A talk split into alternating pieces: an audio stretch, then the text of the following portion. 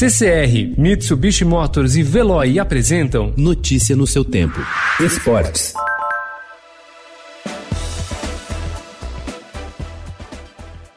A crise no esporte gerada pela pandemia do novo coronavírus tem afetado cada vez mais as modalidades que já passavam por momentos de incerteza após a queda de investimento depois dos Jogos Olímpicos do Rio. O vôlei teve sua Superliga interrompida antes do fim e muitos jogadores ficaram sem contrato após o fim do vínculo com os clubes.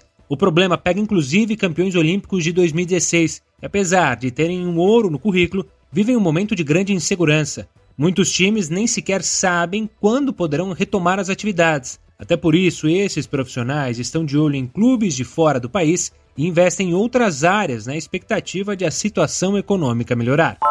O Corinthians confirmou ontem que 21 jogadores do elenco profissional foram infectados pelo novo coronavírus desde o início da pandemia. Desses, 13 já se recuperaram, enquanto outros oito estão afastados e não irão ao CT Joaquim Grava hoje na reapresentação. Eles serão submetidos a novos exames para que recebam um aval médico para treinar e trabalhar. O número impressiona, pois significa que apenas seis dos 27 atletas não tiveram a Covid-19. O clube, porém, não revela a identidade dos jogadores que testaram positivo.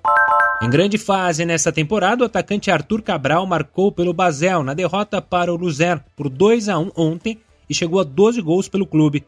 Com isso, atingiu a meta estipulada no contrato de empréstimo negociado pelo Palmeiras e ativou a cláusula automática de compra pelo time suíço. A transferência renderá cerca de 13 milhões de reais à equipe paulista, dona de 50% dos direitos. Notícia no seu tempo. Oferecimento CCR e Mitsubishi Motors. Apoio Veloy. Fique em casa. Passe sem filas com o Veloy depois.